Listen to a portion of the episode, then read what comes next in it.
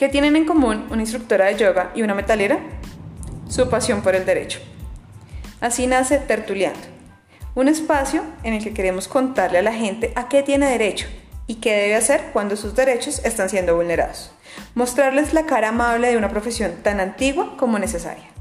Para eso tendremos invitados, amigos que son conocedores de diferentes temas, que enriquecerán la conversación, resolverán nuestras dudas y compartirán sus experiencias de una forma práctica y entretenida. Yo soy Andrea Botache. Y yo, Gloria Larcón. Acompáñanos a aprender de derecho mientras estamos tertuleando.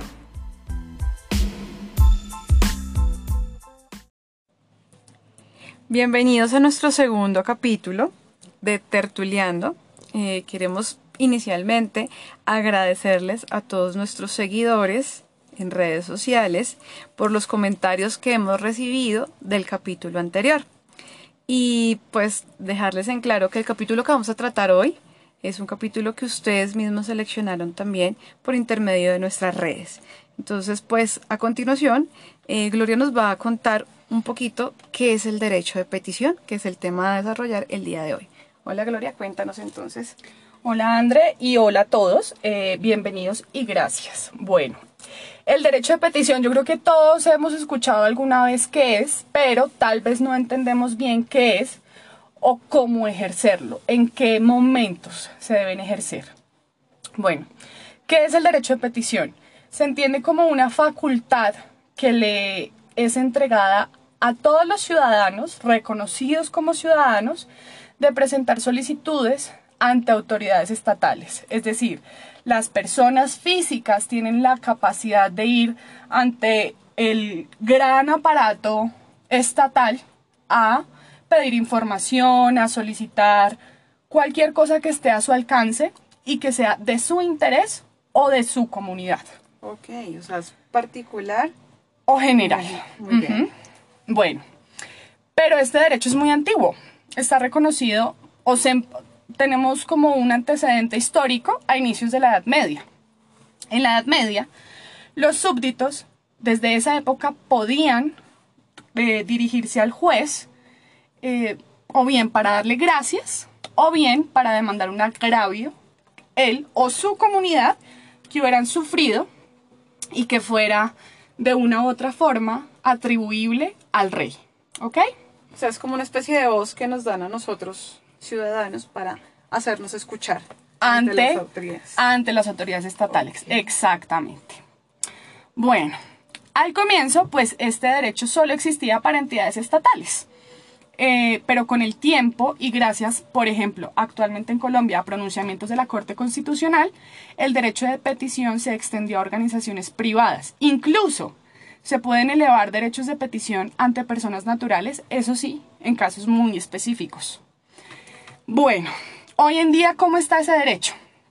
Ese derecho está garantizado en casi todos los países del mundo. En Colombia se reconoció desde la Constitución de, 1900, de 1821, perdón, también en la de 1886. Eh, de, esa, de, de, esa parte de la Constitución de, 1900, de 1886 dicen que lamentablemente no tuvo una reglamentación que materializara los efectos del, derecho. del derecho de petición. Situación que no se presentó en la Constitución de 1991, la actual que nos rige, en el que también está garantizado y eh, sí existe el ordenamiento jurídico que lo reglamenta. Ok. Bueno, para la Corte Constitucional, que es la guardiana de estos derechos fundamentales, el derecho de petición está en el rango de fundamental, ya que cumple con un papel multifuncional dentro del desarrollo normal de la sociedad. ¿Por qué?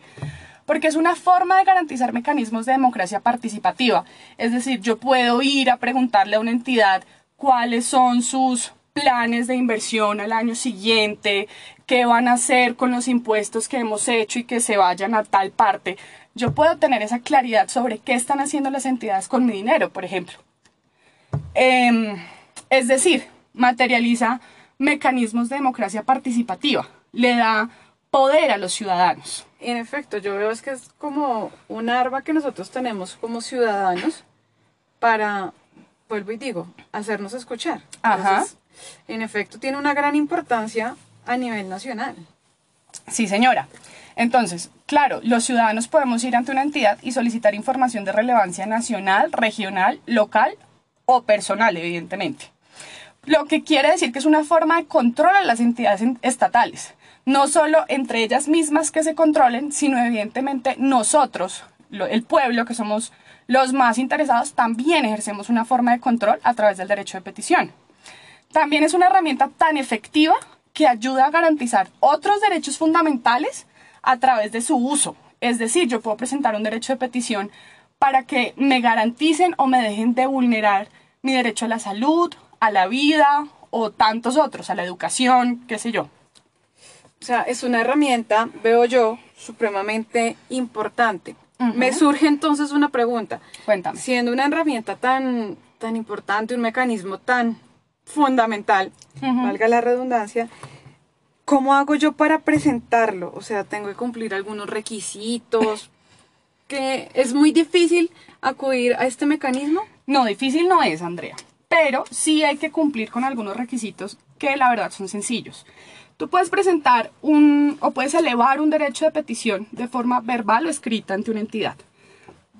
Si lo presentas de forma verbal, la entidad o el funcionario, digámoslo así, ahí mismo está en la capacidad de responderte verbalmente esa solicitud y ahí ya quedaría garantizado tu derecho de petición. Si cumple a su vez con otros requisitos que vamos a ver más adelante. También, y es lo que más se presenta, se puede eh, ejercer este derecho de forma escrita, presentando un documento, una petición ante una entidad estatal, privada, ya hemos explicado, eh, con la solicitud correspondiente.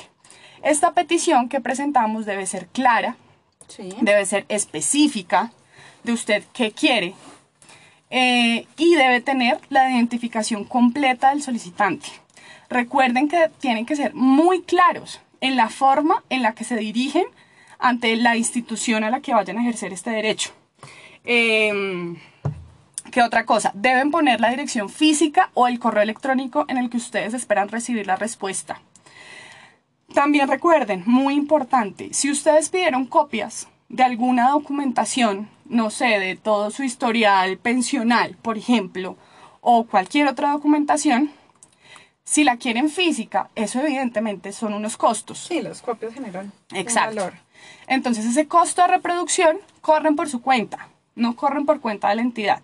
Eso es algo que debe tener en cuenta y a veces los derechos de petición llegan hasta cierto punto porque las personas no, no saben esa parte y piden una documentación muy grande y tal vez los costos son muy elevados. Eso lo deben tener en cuenta. Si lo piden en físico, ¿ok?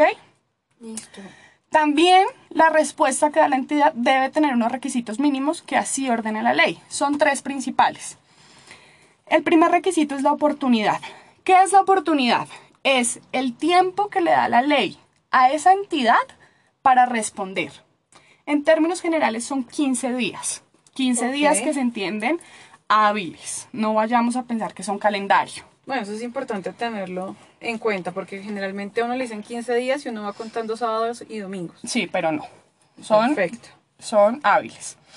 También le debe resolver de fondo.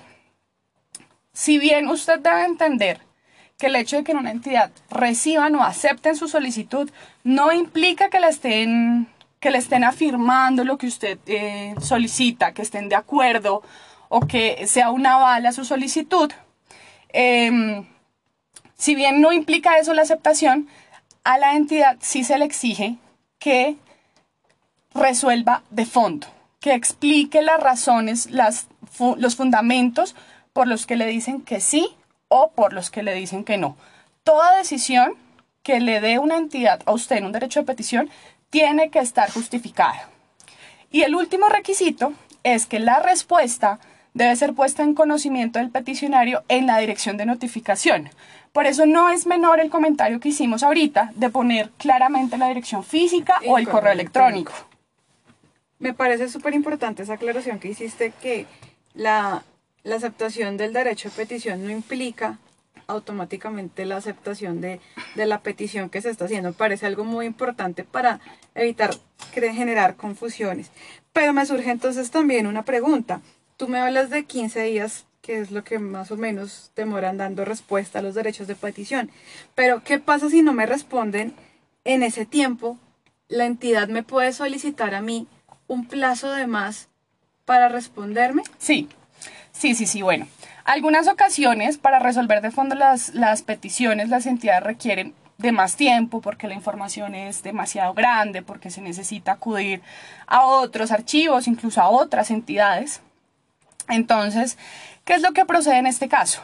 Dentro de esos 15 días que da la ley para la respuesta normal, la entidad le debe decir, eh, señorita Andrea, no le puedo contestar de fondo porque me hace falta esta información, porque necesito acudir a esto, por la razón que sea, también lo deben explicar y le deben decir el tiempo en el que le dan, en el que le van a emitir la respuesta. Tienen que ser claros con el nuevo término para responder. Ok. Tengo otra pregunta, qué pena, pero es que me surgen muchas. Me parece un mecanismo tan bueno. Eh, resulta que yo presenté mi petición y a mí la entidad me dice, venga, yo se la devuelvo o tómela porque no es claro lo que usted está pidiendo. ¿Eso lo pueden hacer? Sí, sí lo pueden hacer. Cuando las peticiones no son claras, las entidades están facultadas por ley para devolvérsela a la persona, pero no de cualquier manera. Deben solicitarle al interesado que aclare lo que no entienden, que corrija lo que está mal, si en, alguna parte está mal, y que presente las correcciones del caso correspondientes, si hace falta una documentación, lo que haga falta. Una, entidad sí lo puede hacer, pero en todo momento tiene que ser muy claro y muy específico con lo que necesita de usted y le debe explicar qué es lo que hace falta para resolver de fondo su petición inicial. Ok. Entonces yo veo que es muy importante de lado y lado que ambos fundamentemos muy bien tanto yo que estoy pidiendo como la entidad, cómo me está respondiendo, y por qué me está respondiendo. Sí, claro, porque se me ha pasado algo y es que si la respuesta que emite la entidad o no es oportuna, o no resuelve de fondo y de forma clara, o si no le notifican a la persona donde corresponde, se entiende vulnerado el derecho. Es decir, no pueden responder de cualquier manera, ni en cualquier tiempo, ni informárselo de cualquier manera. ¿Ok? Ok. Tengo otra pregunta y es que yo creo que de pronto a muchos de los que nos están escuchando eh, han escuchado esto que yo voy a decir. Uno llama, eh, ejemplo, a Claro y ahí le contesta la maquinita que le dice que puede presentar peticiones, quejas o recursos y que so pena de silencio administrativo. Entonces me surge la duda de qué es el silencio administrativo. Ok, el silencio administrativo es, es como un castigo que se le da a las entidades por paquidérmicas que incumplía su obligación de responder a las solicitudes de los particulares. Es decir, llegaban y quedaban ahí guardadas en el cajón del olvido. Por eso surge el silencio administrativo, como una forma de castigar a las entidades estatales que no cumplen su obligación de responderle a los ciudadanos. Bueno, este silencio administrativo se divide en dos. Realmente es un tema un poco más técnico, pero en grandes rasgos los vamos a definir de la siguiente manera. Existe el silencio administrativo negativo, que es como una forma de protección jurídica de los intereses de los ciudadanos. ¿Por qué? Porque cuando se configura este silencio administrativo negativo, le queda el camino libre a los ciudadanos para que vayan ante un juez y a través de un litigio busquen el reconocimiento de sus derechos. Es decir, Señor juez, vengo acá porque ya fui a la entidad a que me reconocieran estos derechos y no solo no lo hicieron, sino que no me dijeron nada. Así que por favor, materialícelo usted. El silencio administrativo positivo, por su parte, muy similar en general al concepto, es una suerte de sanción a la inercia administrativa en la que por la negligencia estatal, a la hora de responder, eh, se entiende que lo que el ciudadano solicitó le es concedido. Ok, o sea, en el positivo yo asumo que me están diciendo sí. Sí, que su solicitud es favorable. Lo que pasa es que ese sí es taxativo, es decir, ese es en unos casos muy específicos que ya reglamentó la ley, como servicios públicos, Eh, creo que está temas de minería. Eh, Asuntos muy, muy específicos. O sea que el negativo es la regla general, es el que diríamos que aplica la mayoría de... Casi siempre que hablemos de silencio administrativo, casi siempre vamos a hablar de negativo. Ok. O sea, lo que yo puedo ver es que primero, el derecho a petición es un mecanismo primordial. O sea, para una sociedad democrática como Colombia es... Es primordial y es una muestra de avance como sociedad. Darle poder al ciudadano para que se le enfrente al, Estado. Eso es muy empoderante. Es, es, un arma muy buena con la que contamos para poder enfrentarnos a todo ese aparato. Exacto, entonces André, ¿por qué lo quisimos tocar hoy? Aparte porque nuestros seguidores eh, así lo decidieron, eh, también es como una forma de darles este conocimiento de una herramienta que puede ejercer. El único requisito que se necesita para ejercer este derecho es ser ciudadano, es decir, ser mayor de edad. O sea, no necesito un abogado para... Nada, se puede ejercer en nombre propio. Simplemente se ejerce como derecho de petición. El único, eh, digamos, la única base legal que deben invocar es el artículo 23 de la Constitución Política y ya está.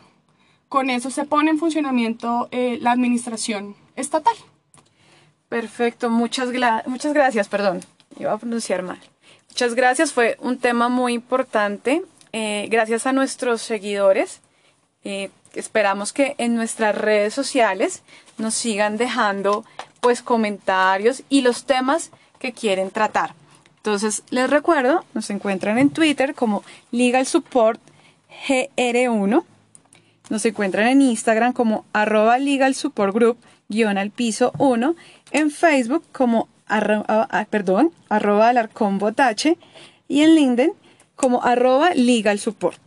Entonces, nada, los esperamos en nuestro siguiente capítulo. Estamos atentas a todos los comentarios que ustedes nos dejen y a los temas que ustedes quieren que, que toquemos en el próximo episodio. Eh, los esperamos entonces para que sigamos tertuleando. Un abrazo.